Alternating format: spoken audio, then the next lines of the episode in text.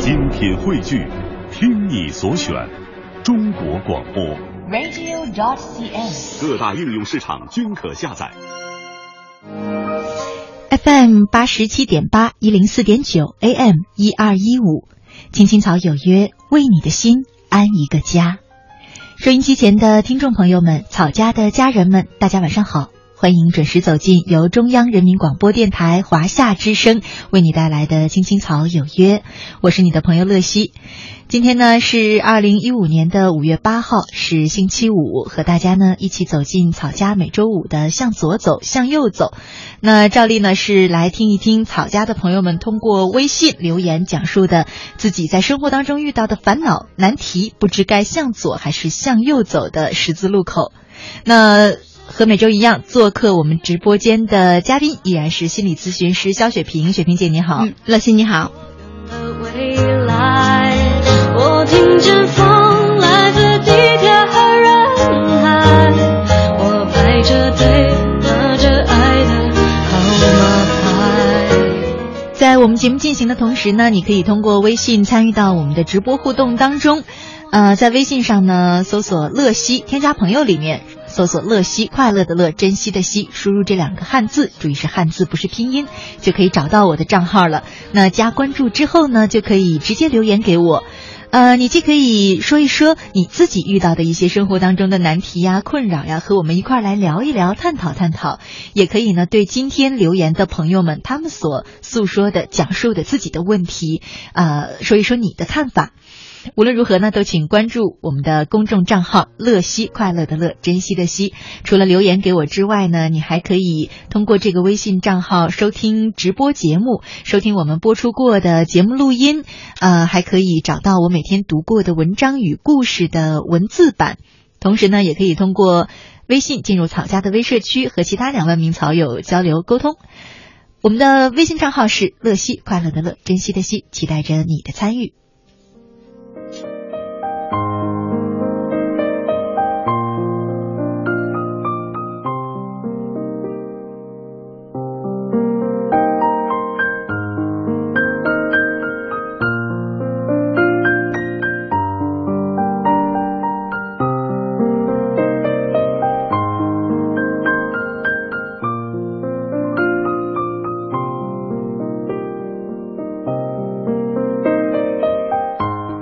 来看今天留言的第一位朋友，呃，他的网名呢叫做方，他说：“乐西姐，怎样才能把心静下来？突然放松下来的时候呢，总觉得很孤单，很没有安全感，想找个人聊聊吧。翻遍通讯录、QQ、微信，却找不到一个合适的人。总是用心去呵护一段友情，但后来总会发现和朋友越来越远了。我却一直想不通为什么，总爱多愁善感。”一些简单的事儿呢，就能触动我的内心。母亲去世之后，我总感觉自己像孤儿一样，感受不到任何的温暖。痛的时候、累的时候、孤单的时候，总是只有我一个人。嗯，这种心情我是蛮可以理解的了啊。但是要说如何去解决的话，嗯嗯。我觉得像这种感觉，好像尤其是在年轻的时候，就是二十岁左右、二十来岁这个阶段，最容易有这种感觉。可是说实在的啊，我是能理解他的感受，嗯、但是我真的不知道是什么原因造成的，因为我会发现我每次都是在想倾诉的时候，甚至不不知道该做何选择，觉得好多人都可以用来 聊聊天、说说话。对，怎么会让让自己的生活变成了翻遍通讯录，竟然找不到一个知心好友的这种局面呢？嗯，我想一定是会有原因的。嗯，只是这个原因呢，你看方说他想不通为什么。对呀、啊，我也想不通为什么。对，可能你会一时之间哈，嗯，觉得不知道为什么，但是如果静下心来，一点一点的去回忆梳理，它总是有原因的。嗯嗯，一定有原因。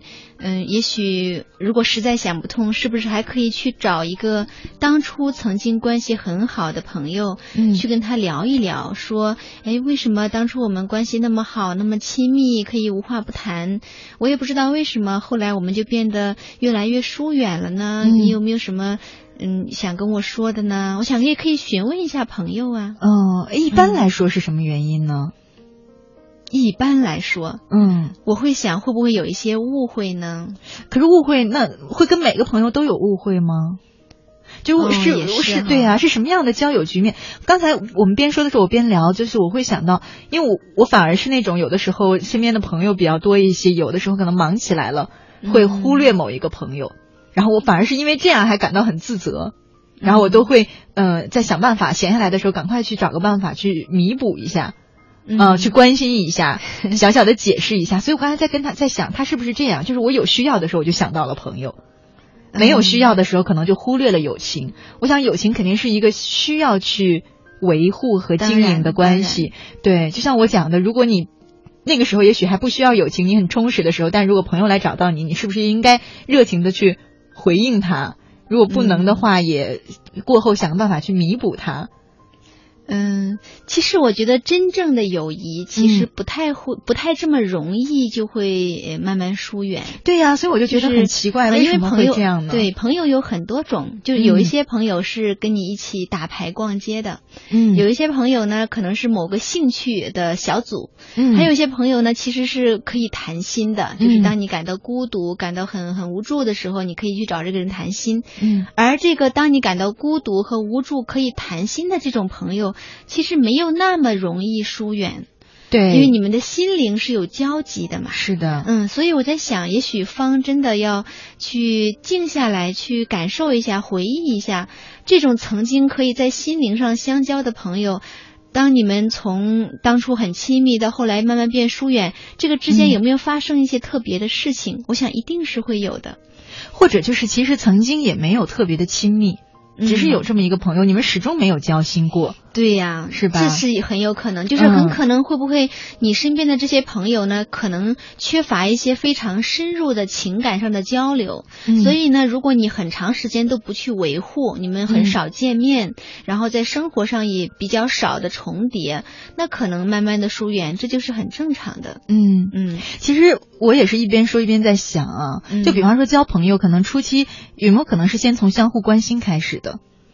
嗯，我想相互关心是一种就是从一些小事上的关心，嗯不是说我要心里等着他出点什么大事了，我赶快去慰问一下，就可能是生活当中的一点小事，比方说你发现这个人他经打个比方哈，嗯你发现他经常不爱带伞，不爱看天气预报。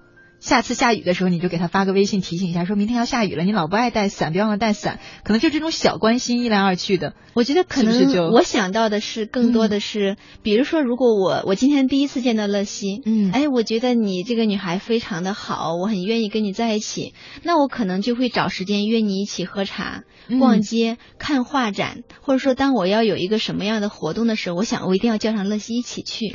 哎，还真是这样的。我觉得跟谈恋爱挺像的。是的如果当你不是那种魅力四射，能让所有的人主动来找你的那个类型的人，你就应该主动去找别人。是因为友情很很难，比如说我今天第一天刚刚跟你有一面之缘，嗯刚刚认识，结果我想明天就来跟你吐露一下心事，对那是不现实的，嗯那也过快的突破了那个人际关系的界限。嗯可能我今天刚认识，哎，隔了两天之后，我说我们去看个画展吧，嗯又隔几天说，哎，这个家东西很好吃，我们一起去吃吧。嗯这样子起码你有了四五次的这样子的一起玩呐、一起去也不能叫约会哈，嗯就一起见面。当两个人逐渐熟悉起来，互相了解了，可能慢慢慢慢的，如果两个人真的是很投契，那当然就会变成很亲密的、可以谈心的朋友。嗯对，我觉得你说这个也挺对的，就是你自己嗯本身是不是一个有趣的人？我会发现每一次到各种场合，我有这种感觉，就是你认识的新朋友，你总能跟他找到一些共同的兴趣和共同的点，那这就是是。你们建立联系、彼此建立联系自然而然的一个呃基础，对吧？可能你并不是刻意要交这个朋友，但你们俩聊到共同的兴趣，就会特别的嗨，是这然后说样子的。那下回我们一块儿去干嘛干嘛吧，是的，是不是这样？因为友谊它跟爱情还有一点不同，嗯爱情有时候你需要一点化学反应、嗯啊，两性的吸引。那友情让我们连接起来，可能更大的那个粘合剂是我们嗯共同的兴趣爱好，对，或者说有一些相似的背景、相似的经历，或者说我们在精神上有一些共同的追求，嗯是这些东西让友情去生根发芽的。是的，嗯所以如果你自己本身就是一个特别无趣的人，对什么都不感兴趣，真的很难交到朋友。嗯，嗯可能还有一点的话就是。朋友真的是要从陌生到一点熟悉，更熟悉，这样慢慢慢慢去这个感情友情是培育起来的。嗯所以需要花一些时间去经历初期的那个不太熟悉的阶段。嗯，嗯就是可能在交朋友和谈恋爱不一样，谈恋爱可能女生。更多的喜欢这个被动的是吧？怯一点，可能我觉得交朋友这方面，你要给人释放出我愿意交你这个朋友这种气场，对，嗯，不然别人干嘛要理你呢？是的，就是嗯可能释放出一种说我对你非常感兴趣，嗯，啊，我很欣赏你的某一个部分，对，嗯，我觉得这个是很重要的。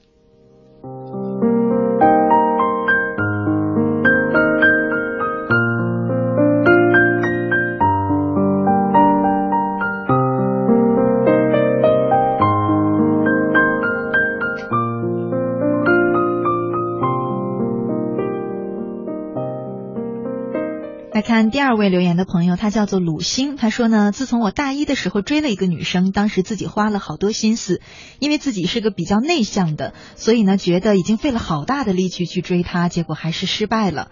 到了大三，自己再也没有像从前那样认真的去追过其他女生了，却时常感到孤独。平时挺努力的。但是呢，呃，孤单的时候比较羡慕别人有事情可以倾诉，感觉能倾诉心事的人越来越少了，所以心情时好时坏，老是感觉不快乐，做事情也没有精力。呃，乐西姐，你说我该怎么办？我之所以把这两条放一块儿呢，就是他们俩嗯其实有点一个问题，嗯对吧？嗯、嗯他这个更严重了，甚至连对爱情也没有兴趣了。嗯，我觉得鲁星好像更像是在前一段感情里面受到了一些伤，就是有很大的挫败感。可是你要知道，哪有人谈在过去的感情当中不受伤的呢？就即便是你甩了对方，嗯你心里或多或少也会有伤痕对的。是的，呃，只要这段爱情是过去的，你都不可能没受伤。嗯，我所以想受伤是一定会的。对呀，嗯，怎么会但是这样呢但是重要的是呢，我们需要在那个受伤里面去认识自己。就是说，也许我需要总结一下是什么原因，我追他追了这么久，他还是不喜欢我，或者说什么原因他不喜欢我，但是我依旧那么执着的继续追下去，追那么久。我想通过这个总结，可能对自己有所认识和理解。比那个停呃，比那个停在那种受伤的感觉里面出不来，好像更有积极的意义一些。嗯。嗯但看了他们两个的留言啊，我在想一件共同的事，就是像他说的那样，你看他对爱情也没有兴趣了，可能是像刚刚您说的，就是在上一段感情当中受伤了嘛，是吧？嗯可是他，你看，他说对生活也也没有什么快乐了，做事情也没有精力了，所以我在想，这个可能跟他被拒绝就有直接的关系。嗯，就是你本身还是那句话，就不是一个很有趣、很有吸引力的人，是不是先考虑让自己的生活有趣、有意思、有吸引力？就像那句话说的，你的生活过好了，别人才有兴趣要参与进来。嗯，但是我会更加从另外一个角度去理解鲁星，嗯好像那种感觉是我追一个人都花了三年那么用心，最后也没追上，好像这种就变成是我自己的一个失败，好像显得我特别不可爱，我没有魅力，我的人生都失败的都灰暗了。有时候人可能会容易在这种挫折里面有这种感觉，就觉得如果我不能呃追到他，好像我整个人生都失败了，我就没有意义了，我又没有力量了。好像鲁迅更像是这种状态，就是嗯过、过于放大那段没有成功的恋情给他带来的那个打击。嗯嗯，我觉得在这个时候，可能重要的是，鲁迅可能需要回去跟自己那个受到打击、觉得非常挫败的那种感觉在一起一下，嗯就是承认说，哦，我确实有失败的感觉，嗯，就是在那种感觉里面要跟那个感觉在一起。嗯。而不是说，呃，没有没有没关系啊、呃这种否认那种感觉，其实你越否认，你就会越无力。就是为什么鲁迅会觉得啊，我觉得人生都没有意义了，没有热嗯情了，呃，然后觉得很无力。其实这种感觉就来自于说，我不想承认那段关系没有成功的关系，其实带给我非常大的打击。嗯，你越否认的时候，你就会没有热情，没有力量。你说的这种承认啊，那很多人嗯认为很难，但我我前几天发了一个朋友圈，我不知道你看到没有？就我之前也是有一点小心事，然后我后来挺挺难受的，走不出来。但是很短的时间哈，我就想到我以往碰到这类的事，真的就是，嗯、哪儿痛戳哪儿，嗯就让它烂到透。就这这件事让我在在我心里，嗯，就是如果说这件事让你伤心了，就用这件事把你的心伤透，然后那一瞬间好像就好了。啊，就是我是用对用这种哪儿痛戳哪儿，你就及时痛到极处，你总归就就好了。就像我们常说，如果你嘴里面溃疡了，是吧？你就让它坏到化脓，然后就好的快了，不然它老是不好。嗯。所以，就这种接受的过程之所以那么难，我就觉得我不知道这个方法是不是可行的。从心理学角度上来讲，就比方说，像如果我是鲁星的话，我可能就跟他说：“对我当时就是没有魅力，我就是没有魅力，所以我吸引不了他。我就怎么样追了三年，我都搞不定一个女孩，说明我当时就是太没有魅力了。”就不断的跟自己说。然后呢，如果内心强大的人是不会被打倒的，反而会想：那我就要站起来，努力的去增强自己的魅力。嗯嗯。我想前面的那个部分，就是我我承认，确实我我努力了三年，也没有能够赢得那个人的心，嗯，这让我感到非常挫败。我想这个承认是非常重要的，嗯嗯，承认这个事情的事实。可是你会发现，你不找到一个原因，你是不会那么容易接受的，还是很难受。就是会不会你把那个血淋淋的原因揭给自己看？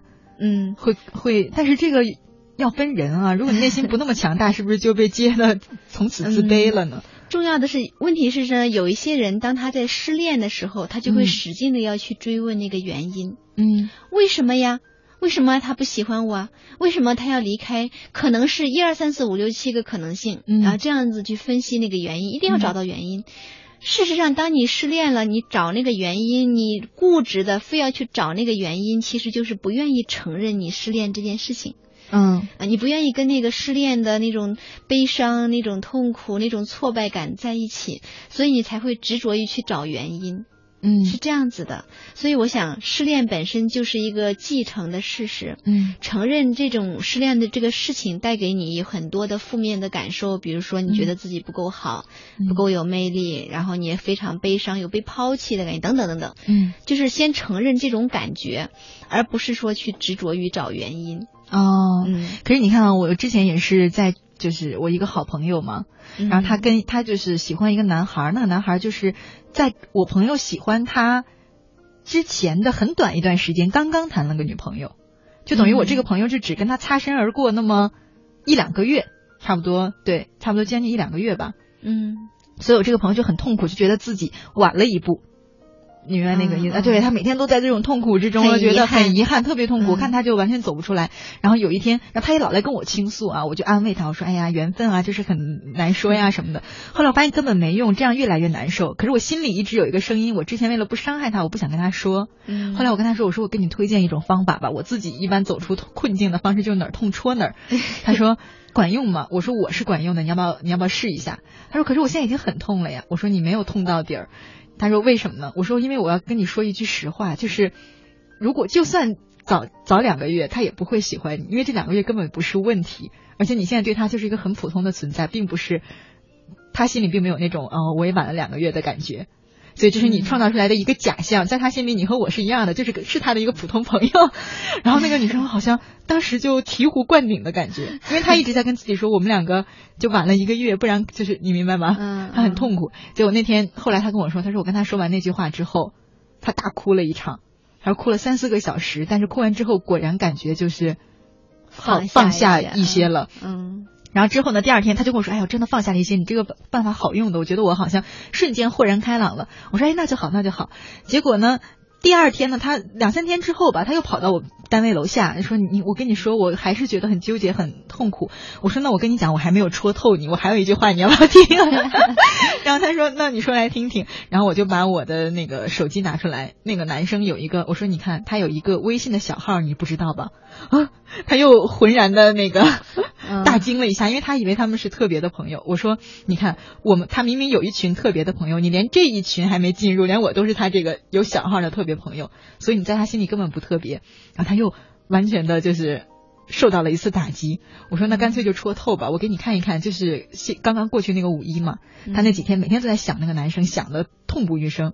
我说：你知道你在想他的时候他在干嘛吗？他每天都在小号上发布他跟他女朋友出去玩的多开心。”对呀，然后我就觉得这三针下去，他这两天就心情豁然开朗，他感觉他就开始跟我讲说：“哎呀，我好想找男朋友，有没有好的给我介绍一个男朋友啊？”就是你你懂那个嗯，我有在想，所以说我自己用这种方式，然后给别人用这种方式，这这样的方式是不是可以的呢？就就干脆把他戳破戳的痛死得了。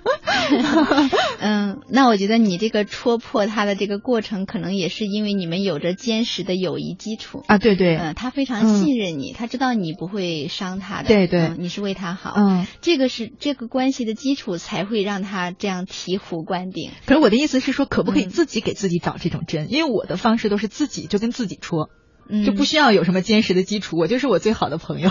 嗯嗯嗯。听起来就是起码你刚才跟我描述的这个过程，嗯，如果我用心理学的东西来去理解的话，更像是把你那个女朋友的那种自恋给戳破的那个过程。就是他太自恋了，就是他会天然的认为那个男生一定会喜欢他这一款的。如果在他两个月前他们能够更加有机会的话，嗯，就是他他认为对方一定会喜欢他，但是可能你这个过程就是让他不再那么自恋了。让他看，因为自恋的人是需要看到真相的。嗯，当他看到真相的时候，他就能好一些。但是是这样子的，别的事情用这样的方式也好，也可以吗？我自己是觉得可以，不然我不知道是不是所有人都可以。我想还是要分人，就你这个朋友是属于比较自恋的那个类型。对，像这种自恋的人呢，他是需要用这种。呃，因为比如说，如果在心理咨询里面，如果这个人比较自恋，那么我的工作就是需要让他看到客观现实，嗯，让他看到客观的真相是什么样的，这样他才能有机会去成长。像你的一个朋友，刚才你对他的那一整个一系列的三针，就是你在帮助他看到真相。那你说像就成长了，像鲁星这种情况适不适用呢？嗯，我觉得鲁星跟你那个朋友还有一点不同，嗯，因为鲁星这个。不是叫做自恋，嗯，他好像更多的是自我攻击。哦，他会攻击自己，就是觉得我做的不够好，我整个人是失败的，我没有能力，等等等等。他不断的这样自我攻击的时候，你想象一下，如果有一个画面，一个人他拿个拳头使劲的这样打自己，每天打自己，他怎么可能对生活有热情？他怎么可能去有力量？那怎么停止让他不再打自己呢？就是停。如果让自己要停止自我攻击的最好的一个方法是，去承认那件事情的发生非常的悲伤，非常的无无助，然后也让你对自己有非常不好的感觉。嗯，先承认那个事情的现实本身给你带来的感受。其实往往当你能跟那个感受在一起的时候，你的自我攻击就能够稍微停下来一些。跟那种感受在一起不是很痛苦吗？当然，所以一般人宁愿自我攻击，都不要跟那个感受在一起啊。哦，那要跟那个感受在一起多长时间才能渐渐的走出来康复呢？嗯，往往是比如说，当有这种很痛苦的感觉来的时候，大部分人的做法是转移注意力，或者说我要去做点别的。嗯，但是我的建议是，当你有这些很很挫败、很不好的感觉的时候，停下手中的事情。专门去感受那个非常痛苦的感受，你会发现，当你愿意去感受那个痛苦的感受的时候，它就会反而变淡了。嗯嗯，就好像说，这个痛苦的强度，如果一开始有十分，当你今天愿意感受它了，哎，它会变成八分。你明天再一次愿意感受它了，会变成六分。这种感受其实很虚，怎么样才算去感受它呢？就是比如说。我们就拿鲁星来举例子，如果他每当想起说我当初追那个女生那么用心，花了三年都没有追上，我觉得非常的失败，我觉得我整个人很没有用，很没有魅力，没有人爱我。当你有这种非常挫败的、很不舒服的感受的时候，其实你的心是知道的，那个情绪非常的猛烈。当你感受到这些东西的时候，你就坐在这里，专门就感受那个感受。那种非常挫败的感觉，那不跟我的那个哪儿痛戳哪儿基本上是一个意思。是，但是你那个戳的时候是用头脑在戳，嗯，你会在头脑里有一些声音去戳自己，嗯。但是我的建议是，不用有声音对话，而是仅仅是去感受那个感受。同时，这是第一步。感受完之后，像鲁星，他一定有很多的自我攻击的，嗯，你不够好，你不够美，你不够有魅力，你不够帅，你不够成功。停止这些声音，往往你会发现，其实你的头脑里经常有这些声音的。嗯，当你有时候走路，你做事，动不动当别人一个眼神好像有蔑视的时候，你就会替别人来攻击自己。哎呀，我这么差劲，我又犯错了。当你听到这些声音的时候，正常的人都会不由自主的去反驳。没有啊，我做的还可以呀、嗯只不过是什么什么嘛。对对然后另外的声音就更强了，嗯，你明明做的不好，你还在是吧？我不知道你有没有这个经历。是是有，嗯，嗯很多人都会在头脑里有对话。嗯当那个指责的声音升起来的时候，你就会不由自主的说：“没有啊，其实别人还不如我做的好。”就是你来我去来，你来我去这样辩解。嗯那么我的建议是，如果以后你再有一个声音在批评自己、攻击自己，说你不好、你不好、你无能，那么你不要再去接话了。你不用再去反驳自己，再有一个声音去反驳他，或者反驳那个声音，这样子的话，慢慢的那个自我攻击也就没有意思了，因为你不用再跟自己打架了。这样的话，慢慢的你可能就会不再觉得那么的没有热情，那么的无力了。嗯嗯。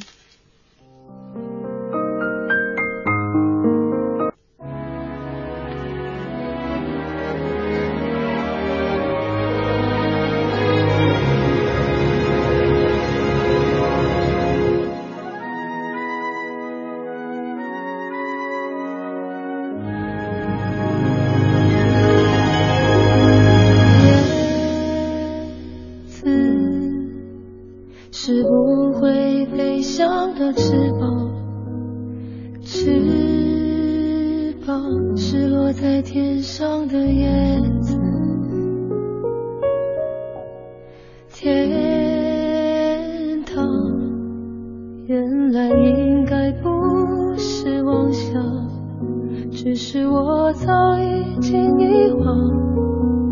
当初怎么开始飞翔？孤单是一个人的狂欢，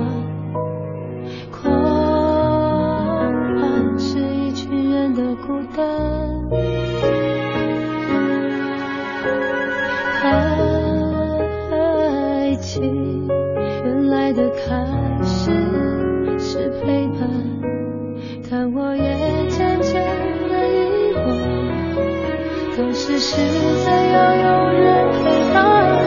我一个人吃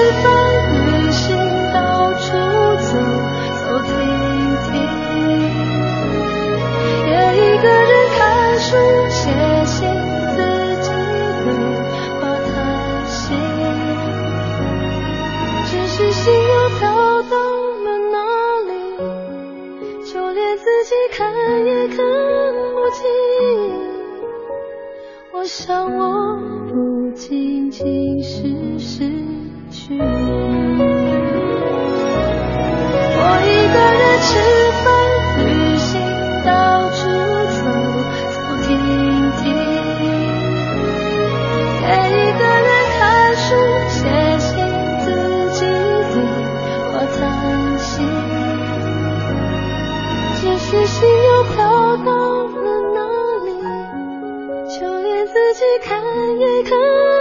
记忆。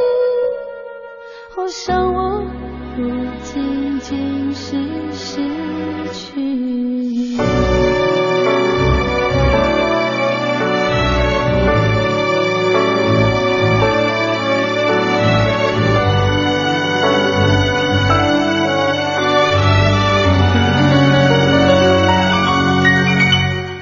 回来，亲爱的听众朋友，你现在正在收听的节目呢，是由中央人民广播电台华夏之声为你带来的《青青草有约》，我是你的朋友乐西。今晚呢，和大家一起走进草家每周五的向左走，向右走。呃，在我们节目进行的同时呢，你可以通过微信参与到我们的直播互动当中，在微信里搜索我的名字乐西，快乐的乐，珍惜的惜，找到我的账号就可以加关注，留言给我了。呃，每周五的向左走向右走呢，我们都是倾听草家的朋友们通过微信留言讲述的自己生活当中的一些难题、苦恼，一些不知该向左还是向右走的十字路口。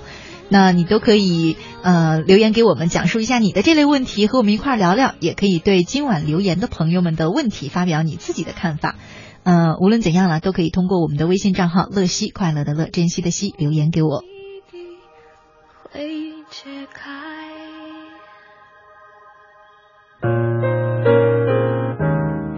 们继续来看草家朋友们的留言，一位叫做呃，这个好多字母啊，不念了，这不是个单词。呃，他他说，乐西姐，两年前我认识了个女孩，她比我大两岁，我们很聊得来，基本无话不谈。久而久之呢，我发现我爱上了她，我决定向她表白，可她却让我做她的弟弟。之后她也就吐露了对我其实也有那份感觉，但她还是以我比她小的理由拒绝。之后很长一段时间都维持现状，大概在半年前吧，我突然发现所有的社交软件的好友都被他移除，瞬间失去了他所有的信息，无数次的添加也没有回应。就在前两天，他突然通过了我的请求，然后我发了个调皮的表情，并附上“玩失踪这么久都干嘛了”，他没有回答，只问我今天。有没有上班和最近好吗之类的话？我不知道她这半年干嘛去了，但我觉得她似乎不是半年前的那个调皮女孩了。可我却比以前更担心和牵挂。乐西姐，你说我该怎么办才能让她接受我呢？嗯，我更我更想问的问题是，我在想，哎呀，你要不要问问乐西，你该怎么办才能够接受这样的一个感情的现实？什么现实？就是 都都这么久了，他为什么他他就是不能喜欢你，而且而让你感到非常的悲伤，非常的失落。你知道我读这个他的留言的时候，就是我下午编稿子的时候，选中他留言我要读嘛，对吧？嗯。我最让我诧异的一句话是什么吗？嗯，就是最后一句。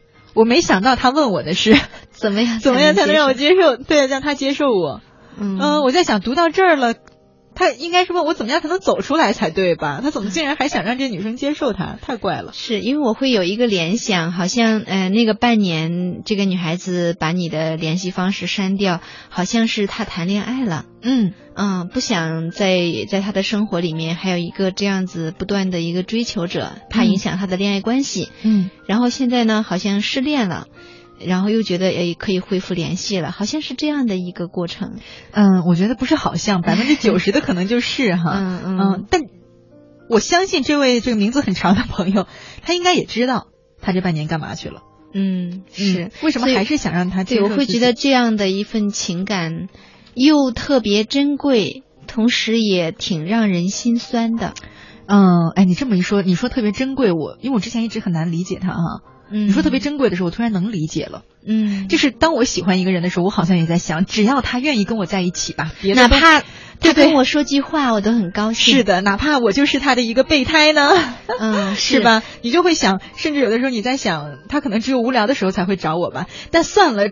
只要他无聊的时候想到的是我，不是别人，那也好呀，是吧？是，就有时候当你真的特别特别喜欢一个人的时候，嗯，你根本都不在乎他心里面到底有没有你，嗯，他只要给你笑一笑，肯跟你说句话，你的世界就灿烂了，对你都觉得特别的美妙。有时候真的是有这样的爱情的，是的，因为我会觉得，你看这位朋友，他在这个女孩子身上已经喜欢她两年了，对，两年，哪怕中间有半年的时间，他连你的社交那个社交的联。系都要全部删掉的时候，你都不气恼他，然后当恢复联系了，你依然是那种特别关心他的那种感觉。嗯，我觉得这样的一份感情，其实真的是弥足珍贵呀。哎呀，但是你这么说呢，我是这样想，的确是弥足珍贵。但如果一个人一生当中这样的感情好几段，那可能就是有点问题了，有没有？你怎么知道他有好几段？我就是在想到，就是说，除了弥足珍贵以外，是不是对爱情也有一些迷思？嗯，也许吧。就是如果说我们呃走进心理咨询室去做一番的自我探索，嗯，那你会发现你喜欢的每一个人，你的每一段爱情，其实都会有一些迷思的。嗯，呃，可能里面都有你小时候跟父母之间的关系的影子，可能都有你上小学的时候坐在你旁边隔壁的那个男同学或者女同学，你们之间关系的那种那种感觉的影子，嗯，都会有。但是我觉得爱情可不就是这样子的吗？通常都是。是有一些早期生活经历的印记啊，就即便是成功了的爱情，比方说也一样，夫妻婚姻之间也是有这样的迷思，对，是吧？都一样的，所有的爱情一定是有迷思的，所以那个不重要，重要的是我觉得，嗯。其实你一生当中碰到一个让你如此如此如此喜欢，而且你不计较得失，甚至你都不期望他给你一些什么感情的回报，能有一个人让你这么这么的喜欢他，我觉得其实也是一份蛮难得的经历。那这么难得的感情，我们要怎么办呢？嗯，对，怎么办呢？好像听起来这位朋友是很想，还是把它变成两情相悦的那样的爱情关系。嗯，但是。好像也不得不残忍的说，都这么久了，他都没有能接受你的感情，恐怕如果以后他真的接受了，那也仅仅是因为他累了，他累了，或者说仅仅是因为他觉得挺感动的。嗯，但是这种因为感动而来的那种感情的结合，其实蛮危险的。嗯嗯，因为他只是感动嘛，他并不是说非常的欣赏你啊，然后跟你在一起有那种很浓浓的爱意，不是这样的话。那未来你们婚后，如果他遇到了其他的那种火花四溅、很欣赏的异性呢，那就很危险，很危险。嗯，所以一份因为感动而缔结的感情，我的建议是千万不要。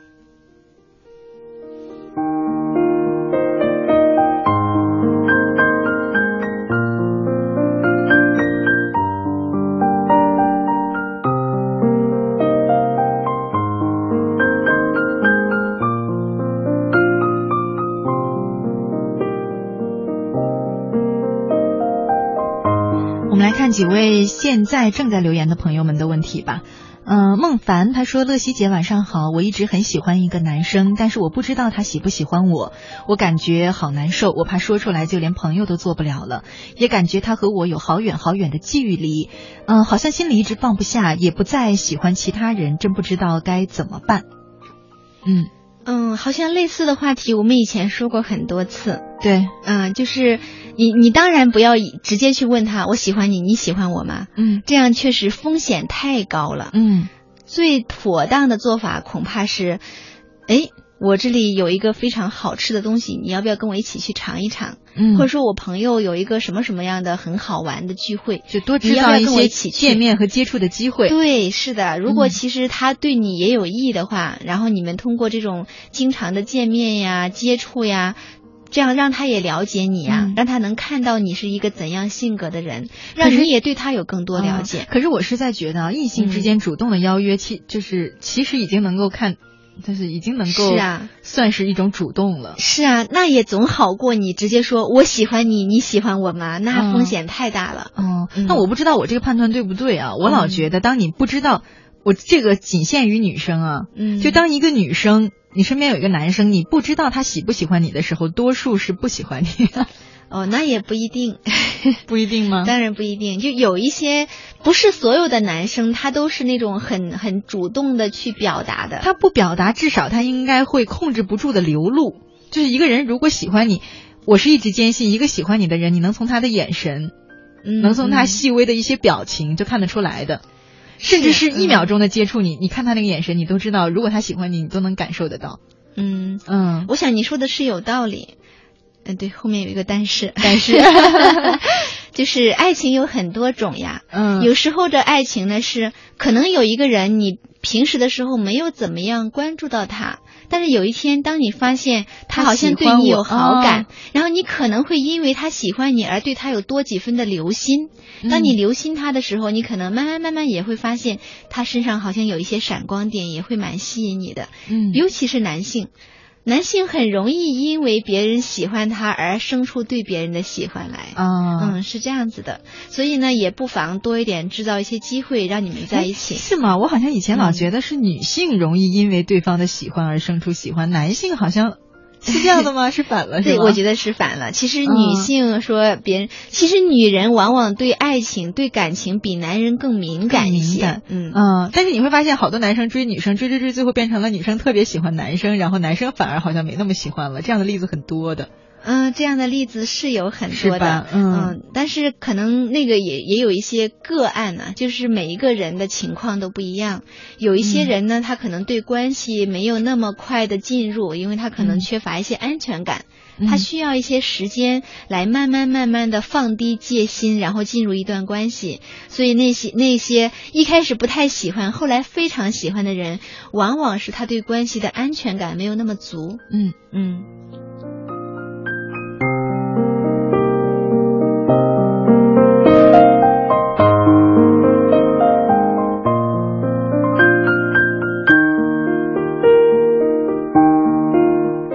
聊一聊这一条吧，我觉得很值得探讨啊。新的开始，他说：“乐西姐晚上好，最近看到老公心情不好，本来去安慰他吧，他觉得我很多嘴很烦，我那样说我们之间有点距离了，渐渐的什么都不说了，就沉默了。我觉得他这个例子好像很通用哎，很多时候发生，所以我们很值得来聊一聊。就当你的另外一半因为外面的一些事心情不好的时候，你是安慰他呢，还是留给他空间呢？你怎么样，你都担心自己做的不对。你留空间给他，你怕自己没有充当好那个安慰者、支持者、陪伴者的角色，对吧？如果你去去说多了呢，又 又可能会引起他的心烦。嗯嗯。嗯，我想说的是，新的开始的这个确实是在在生活里面，在婚姻里面非常常见。对，往往是这个男性。嗯，他他很不高兴，在工作上有一些挫折。嗯，太太去问他的时候，就说：“哎，好烦呐，别说了。”其实不只是婚姻，你会发现家人之间也有这样的。嗯，是。至少我有的时候心情不好或者烦的时候，我主动说，我愿意说。嗯。当别人问我的时候，我会很烦。嗯嗯，我特别怕人家说，我觉得你最近状态不太对呀。我就心想烦死了。但如果我主动有这个倾诉欲呢，我可以告诉你。嗯嗯。那像新的开始，他他描述的这个场景呢，往往。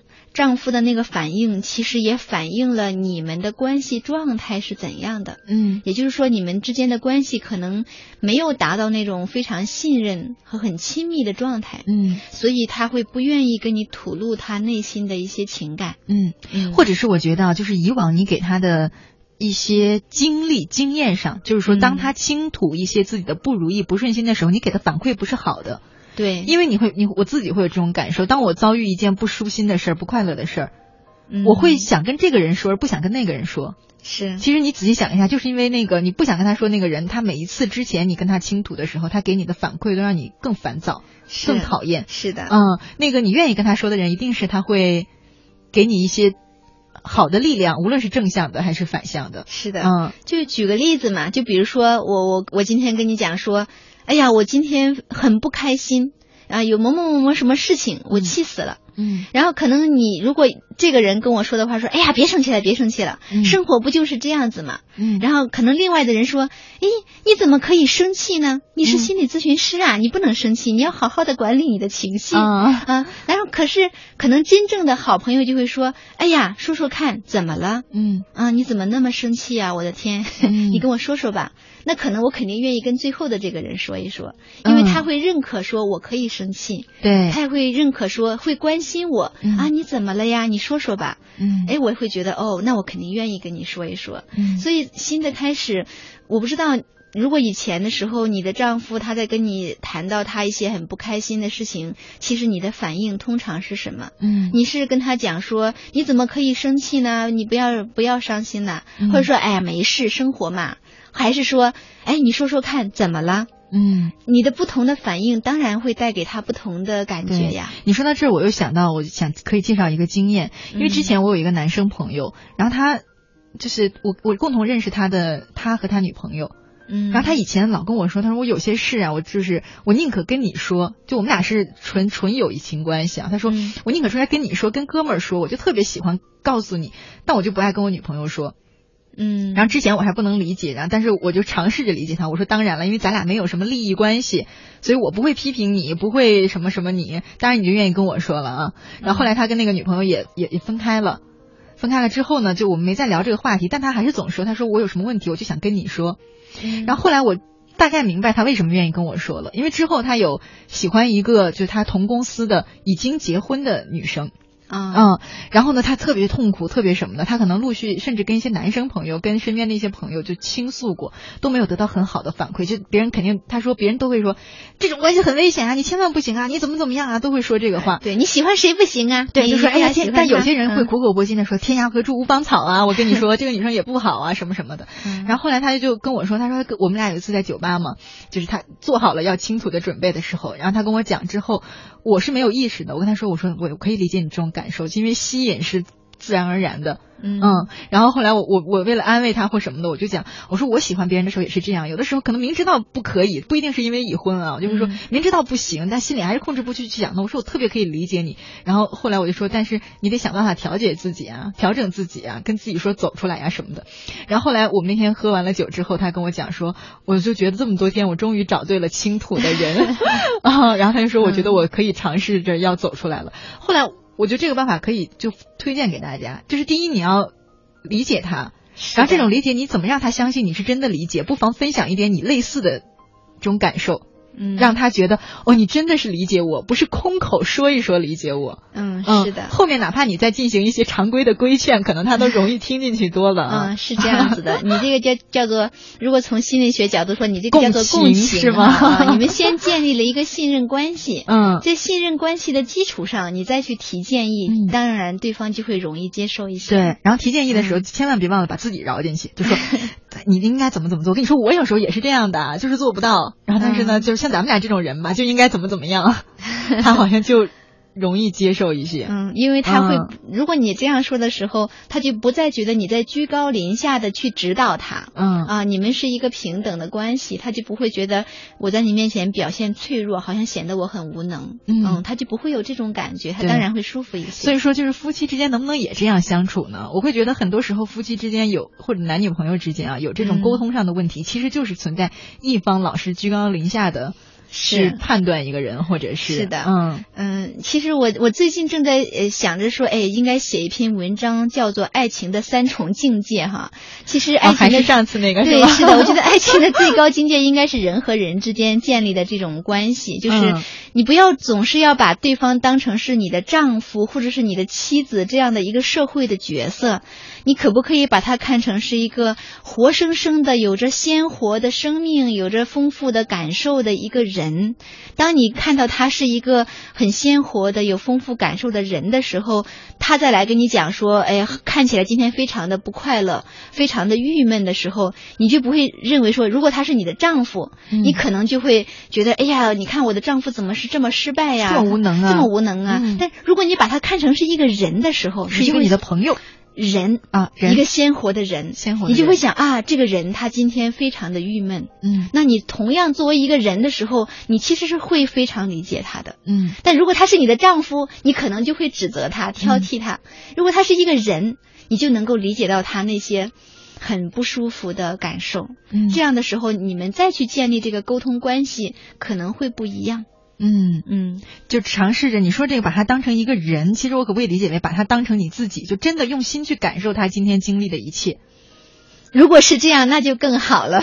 因为你不然你怎么能够去那个呢？你比方说，如果他在单位受气了，嗯，那你心里头第一反应可能是这种情况就是你处理的不好，要不你能受气吗？对吧？嗯但第二，你能不能把它压下来，再往第二层想一想？就如果是你此时此刻经历这种状况，你是什么心情，你就能体会它了呀。是啊，是的，是是这样子的。就是如果说你会想，哎呀，比如说你的伴侣在公司里面被上司骂了，他回来以后非常的郁闷，嗯那你会想，如果是我。我被我的上司骂了，其实我现在感觉怎么样？那我会希望我的伴侣做些什么会让我舒服一点？嗯那你就去做给他好了。嗯，就千万不要说都是为你好，别人能跟你说这个话吗？就因为我是你老婆，所以我才会把这个话告诉你，这样他以后就、哎你这个话好熟悉啊！是不是？大多数还有家长对子女也是这样，嗯别人谁会告诉你啊？我告诉你，我要不是你妈，我还不跟你说呢。你要不是我闺女，你要不是我儿子，我还不告诉你呢。嗯然后下一次他对他就不告诉你了。是这个话听起来是没有错的，嗯确实是那样。嗯但是其实那个听的人感觉是非常不舒服，同时还无法反驳你。对对，同时还无法反驳你。是的，所以我觉得，呃，我们最好还是能把对方感受成是一个很真实的、很丰富的情感的人。嗯如果他是一个人的时候，你就会能去感受他的感受。嗯，好，看看时间呢，要差不多了。我想拜托收音机前所有草家的朋友们一件事，就是能不能不要再让再在我上直播的时候一而再再而三的问我说，看见我说话了吗？留言能看到吗？我想跟每一位朋友说都能，但是我在上直播，我没有办法回复你，我每天都要收到这些。乐西姐，你看到我说话了吗？难道看不到吗？你真的看不到吗？我这样留言对吗？可是我在上直播呀，我怎么回复你呢？我要跟大家说，你们的每一条留言我都能看到。今晚上好几位说这样话的朋友，像苍狼啊、天涯之有缘人啊、小丹啊、什么情非得已啊，你们说我看见了吗？还有很多啊，我都看见了，但没法一一的回复大家。信